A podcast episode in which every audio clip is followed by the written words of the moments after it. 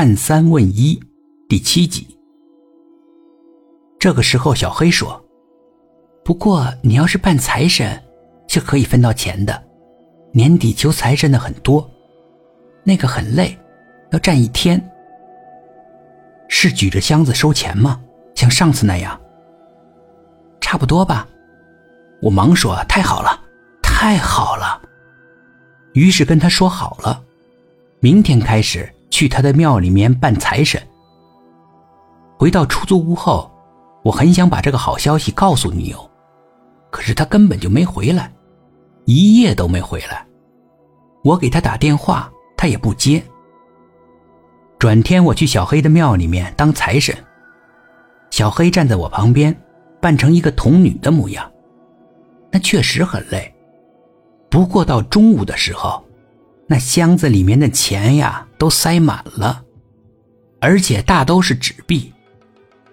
后来有人来把那个屋子里的客人先清出去，锁上大门，然后小黑说：“走，去吃饭，下午还要继续。”然后冲着我使了个眼色，我明白，把那个箱子抱了起来，然后我们一起从后堂退了出去。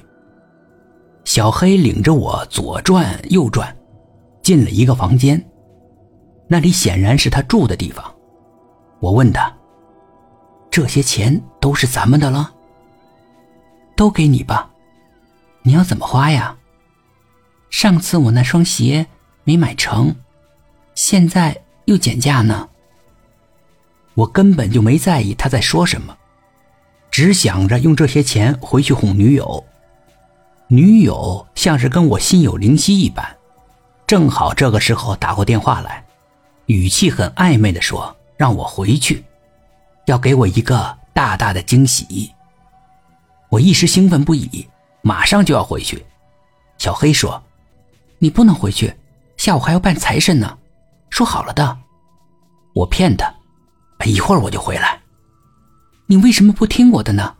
你如果回去，肯定会后悔的。我当时哪里还有心听他说呀？一心只想回去见女友，于是拿着箱子就走。小黑拉住我：“你别走，你不能走！”我用力一挣，小黑摔在地上，嚎哭起来，那声音简直像狼嚎一般，真的是很大声的。一个大汉闻声从楼上下来，原来是我们寝室的老大，也就是他哥哥。他哥哥就住在楼上，老大是不由分说，一把就抓住我，恶狠狠地说。连我妹妹你也敢动？好在小黑过来替我解释。